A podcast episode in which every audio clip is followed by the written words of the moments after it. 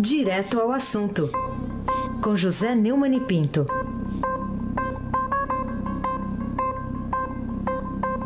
Hoje, Neumann aqui no estúdio. Tudo bom, Neumann? Bom dia, bem-vindo. Bom dia, Raíssen Abac, o craque. Bom dia, Almirante Nelson, comemorando o gol do Luiz Pereira da Gávea, Rodrigo Caio. Bom dia, Henrique, Diego Henrique de Carvalho. Bom dia, Moacir Biasi, lá na técnica. Bom dia, Clã Bonfim, Emanuel Alice Isadora. Emanuel de volta ao trabalho. Alice Isadora nos braços de Morfeu dividindo esses braços de Morfeu, que são imensos, né?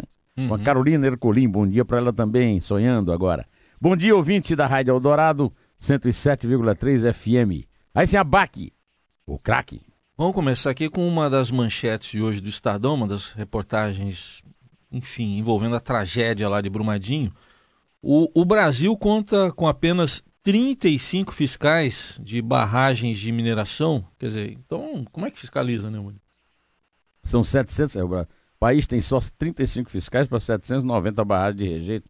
Título do alto da primeira página do, da, da, edição do Estadão de hoje, né?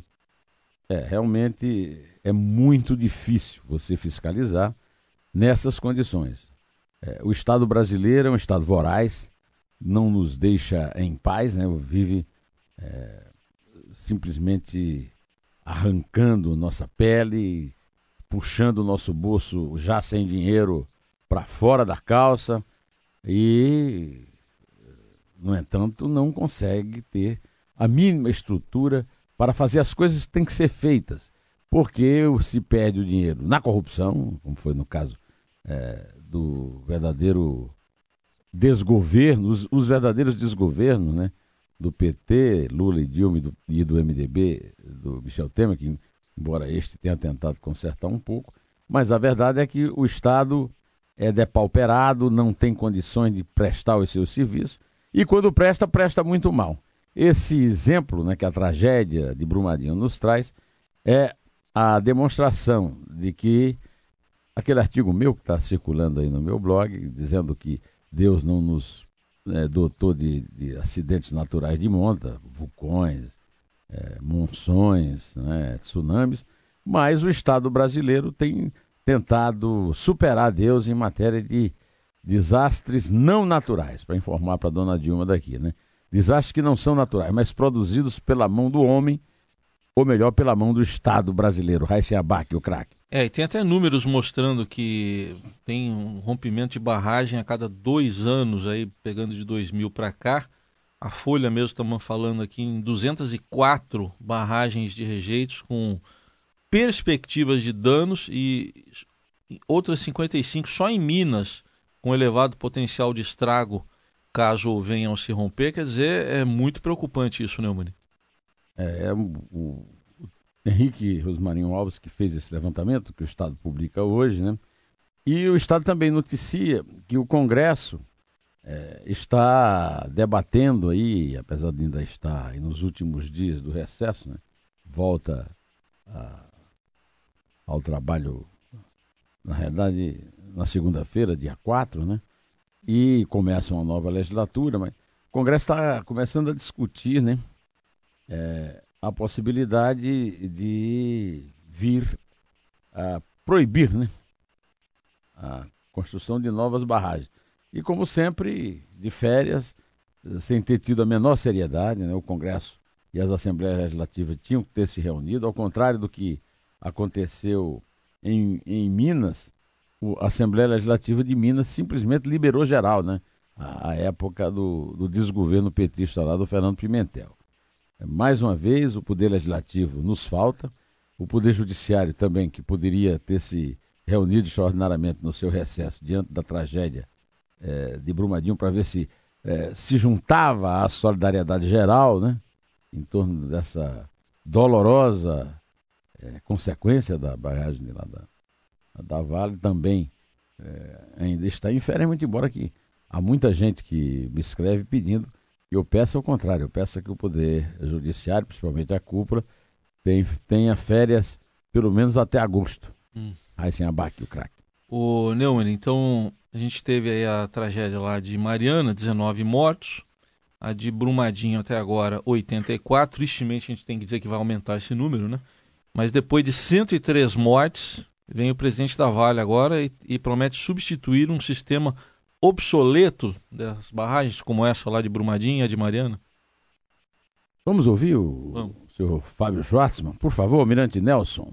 Nove das 19 barragens já foram descomissionadas. Sobraram, no entanto, 10, que estavam em projeto de descomissionamento também. No entanto, a decisão da companhia foi que depois que esse desastre aconteceu, que não podemos mais conviver com esse tipo de, barra, de barragem. Consequentemente, tomamos a decisão, que foi referendada pelo Conselho de Administração da companhia na data de hoje, de eliminar, acabar com todas as barragens a montante, descomissionando todas elas, com efeito imediato. Para tanto, será necessário paralisar as operações de mineração em todos os sites que estão nas proximidades dessas barragens. Não que eles usem essas barragens, não usam, as barragens estão inativas. No entanto, há uma interferência entre a operação e a barragem. Então, a única maneira uh, de fazer o descomissionamento é interrompendo a operação. Você ouviu pela própria voz do, do Fábio Schwartzman que isso, essa decisão aconteceu depois, depois da tragédia. Ou seja, aquela velha história de que a Vale, é, apesar de ter um, de, de, um dos donos ser uma empresa australiana, né, aquela BMP, não é isso? BHP. BHP, é, ela acostumou-se ao modus vivendi brasileiro em que as trancas são postas nas portas depois que elas são arrombadas. Né? No caso, arrombou a barragem e aí eles resolveram acabar. E ainda estão, assim, fazendo. Primeiro usam certas, né, certos é, eufemismos, né? Do tipo descomissionamento. Né? Isso. Né? O uso da palavra é difícil, que ninguém sabe o que é isso. Eu, por exemplo, não sei. Vou precisar consultar o dicionário para saber o que é descomissionamento, para tentar atenuar a dura realidade dos fatos. A verdade verdadeira é que o Brasil é a lixeira do mundo. É, no mundo, por exemplo, não se desmata mais. Os bandidos que desmatam estão todos na Amazônia, associados a políticos do norte que mandam no governo brasileiro por causa das suas votações, né?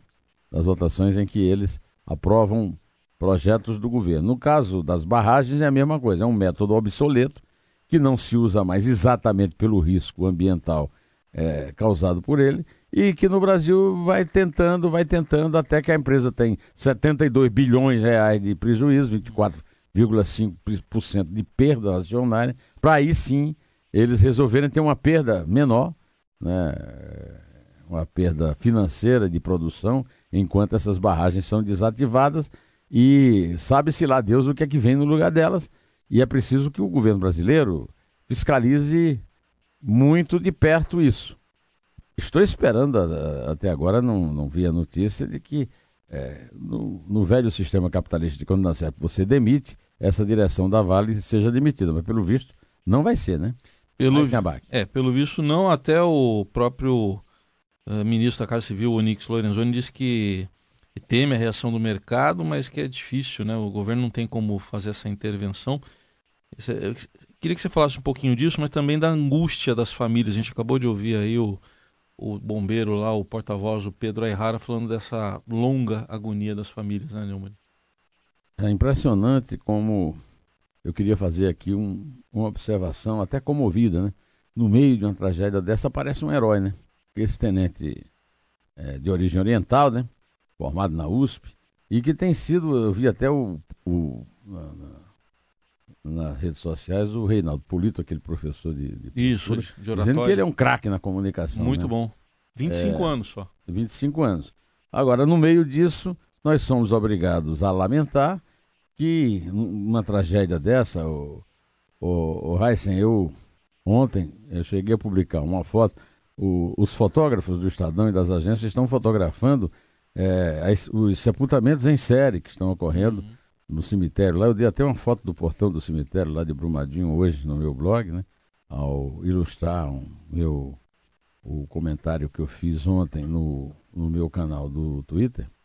no Twitter não, desculpe, no meu canal do YouTube, que agora eu estou com 163 mil, viu, inscritos. E no Twitter eu estou com 250 e tanto. Bom, é, e aí no meio disso tudo aparece o seu Onix Lorenzano para dizer que está com tá temendo a reação do mercado. O mercado que se dane, foi esse o título que eu dei a esse comentário. O Onix realmente, ele é, nem parece ser veterinário, ele parece ser mais os pacientes de um veterinário, né? O, no caso, ele é de uma burrice assustadora. E esse comentário dele é de uma estupidez total, né? Ontem já tivemos um vexame do vice-presidente no exercício, que de manhã disse que o governo ia intervir na Vale, e isso o governo não tem como intervir, porque estamos na economia de mercado. E à tarde disse que o governo não podia fazer nada, e pode, porque o governo é um dos grandes acionistas, é, como sempre em todas as privatizações, através do BNDES, e no caso o governo tem uma influência muito grande também no, no, no Previ, que é um dos maiores acionistas. E eu estou esperando, até agora não vi as reações, nem, nem de pêsames, do, do BNDES, do Bradesco, é, o Bradesco é sócio, né? É só o Previ que fez uma notinha mais ou menos tímida, eu já falei disso ontem. Aí sem abaque, o craque. O Neumann, e a prisão de engenheiros, a gente acompanhou ontem, né, da empresa alemã que fez a vistoria e também de funcionários da Vale que garantiram segurança da barragem.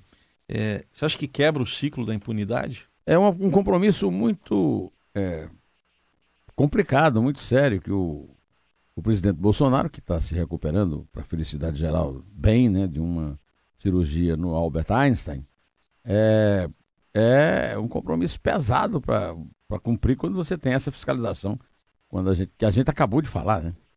Agora, é, já houve uma resposta pronta, por enquanto em cima de Bagrinho, né? Que, aliás, é como é um crime contra a humanidade, é um, e, e o crime só se, não, não se caracteriza um crime de uma empresa ou de uma sociedade. Os crimes são, os crimes são sempre individualizados. E aí, é, três técnicos que, da, da, empresa alemã, né, que fez a, a, a foi contratado pela Vale para fazer a vistoria, e cinco funcionários da Vale foram presos é, por 30 dias. É, pelo menos não é, não é a repetição do caso de Mariana, muito embora que se espera que haja responsáveis, é, digamos, de, de coturno mais alto, né? de grau mais. É, mais uh, o mercado americano está punindo para valer. O mercado americano está processando na justiça o presidente e a diretoria da Vale. Né? Agora, o, o, o Almirante Nelson vai nos proporcionar aqui uma sonora eh, de um técnico da, da Vale, o D'Ambrosio, que vai falar a respeito dessas prisões. A equipe jurídica iniciou ontem, já no primeiro dia útil após o acidente, a primeira fase de uma sindicância interna. Essa mesma equipe compartilhou espontaneamente essas informações apuradas até o momento com as autoridades policiais e do Ministério Público. Uma das primeiras providências que tomei após o rompimento foi o envio de uma comunicação a todos os empregados da empresa no Brasil, determinando que sejam preservados todos os e-mails, documentos e arquivos de qualquer espécie. Alexandre D'Ambrosio, diretor jurídico da Vale, é que deu essa entrevista, acaba de me esclarecer aqui é, o, o Almirante Nelson, que é aquele que apelidou Rodrigo Caio de Luiz Pereira, Luiz Chevrolet da Gávea. Muito bem. Aí, Abac, o craque. O Neumann, é, esse abate de animais, então corrido abate animais, né? E as equipes dizem que são animais em sofrimento. Como é que você vê? É, é, é natural que se abatam animais quando eles estão, quebram uma perna. Então, eu, eu, desde menino que eu vejo isso, eu nasci numa fazenda e o meu avô fazia isso. Um cavalo quebrou a perna, uma, uma reis quebrou uma perna, se abatia a reis. Há, um grande, um grande chororô na, na, nas redes sociais, eu também me emociono. Eu publiquei uma foto de uma vaca atolada lá no, no na lama seca, né? Agora, é, esse tipo de tragédia provoca essa reação, mas a, a Polícia Rodoviária Federal, né, que está executando, está fazendo para. É, é, é, é, considerado como se fosse uma eutanásia. E é, né, Raíssen Abac, o craque? Bom, é, acho que a gente domina o noticiário com esse assunto, que é o principal, sem dúvida nenhuma, né, Neumann? Mas temos outros temas aí para comentário também. Um deles é agora de madrugada o tribunal lá da Regional Federal da Quarta Região negou pedido do ex-presidente Lula para ir ao enterro do irmão. Ontem, durante o dia, o presidente, ainda no exercício, Mourão, disse que seria um gesto humanitário, né, liberá-lo para ir para o velório. É, e os jornais chegaram a publicar que na ditadura o Lula podia ir ao enterro da mãe. O, o Romeu Tuma Júnior, no seu livro Assassinatos e Reputações, é, filho do Romeu Tuma, que foi quem autorizou o Lula ir ao enterro da mãe, quando estava teoricamente preso lá no DOPS, contou no seu livro, e até hoje ninguém contestou, que na verdade a prisão do Lula no DOPS na época do regime militar é, foi, digamos, é, sossegada. Ele dormia no sofá do, da sala do Tuma, fez uma greve de fome e o, o Nelson, que era um diretor lá do Charado Almirante, aí, que era diretor do sindicato, flagrou chupando bala no meio da greve de fome. De qualquer maneira, uh, eu sempre disse que o Lula explorou, do ponto de vista da comunicação, Dona Lindu, a mãe dele, que foi uma pessoa que nunca teve nenhuma grande ascendência sobre ele. Ao contrário, o, a pessoa que mais teve ascendência sobre o Lula era a mãe da Marisa, que ele chamava de nona. Ele, inclusive, me deu várias vezes presente de cachaça com cambuci que a nona fazia. Em relação aos irmãos, é mesma, os irmãos é a mesma coisa. O Cláudio Humberto, que foi porta-voz do Collor e tem uma coluna hoje bastante é, lida e prestigiada em Brasília, lembrou que em mortes é, de outros irmãos, quando estava solto, o Lula não foi aos enterros e agora ia fazer um carnaval no enterro do Vavá, que eu conheci inclusive o Vavá. E, e agora, né, de madrugada, como você lembrou, o Leandro Paulsen, é o plantonista lá do Tribunal Regional Federal, é, é, da quarta região, TRF4, é, ele negou o pedido. A Polícia Federal já tinha negado, a juíza Carolina Lebos, que é a juíza de execuções penais também, pessoal, os promotores da Lava Jato também se, se manifestaram, e agora foi a vez de madrugada, como você disse, é, do, dizendo que o pedido do Lula, segundo ele, como qualquer outro direito ou interesse, teria de passar por juízo de razoabilidade e proporcionalidade para analisar a viabilidade operacional e econômica dos demais valores tutelados pelo, pelo ordenamento. O juiz, é, o desembargador disse que a, a decisão da juíza Carolina Lebos, baseada no ofício da Polícia Federal, não foi arbitrária, não foi infundada, e, e a Polícia Federal, na, na noite de ontem, emitiu um documento é, argumentando que não tem os helicópteros, porque esses helicópteros que fariam o transporte de, Lula de Curitiba a São Bernardo de, do Campo, onde vai ser realizado o velório, é, seria é, o, o, motivo, é, seria impossibilitado essa, essa, esse uso de helicópteros por causa do deslocamento efetivo da Polícia Federal para Brumadinho para atuar no resgate às vítimas do rompimento da barragem da Vale, que é prioridade zero, digamos assim. Uhum. Então, o, o, o, o, desembargador disse, viu, Reis, que isso, a decisão da juíza está adequada à situação concreta. É, ele até cita, né, que o Leandro Paulsen, que o indeferimento da autoridade administrativa encontra-se suficiente e adequadamente fundamentado na impossibilidade logística de efetivar-se o deslocamento pretendido é, no, em curto prazo. Né? Uhum. É, além do mais, em São Bernardo, ia ser é, uma boa ocasião para uma boa confusão, né? Raíssa abate o craque. Pois é. O Neumann, semana agora, sexta-feira, né? Tem a eleição para a presidência do Senado e da Câmara. Você falou há pouco aí. Trabalho mesmo é a partir de segunda, né? E olhe lá. E olhe lá. Mas o Renan está conversando com todo mundo, ou quase todo mundo, para voltar a ser presidente do Senado? O Renan está fazendo, é, tá fazendo qualquer coisa. Agora, eu achei interessante, o, o Renan tem sempre uma piadinha venenosa para fazer, né?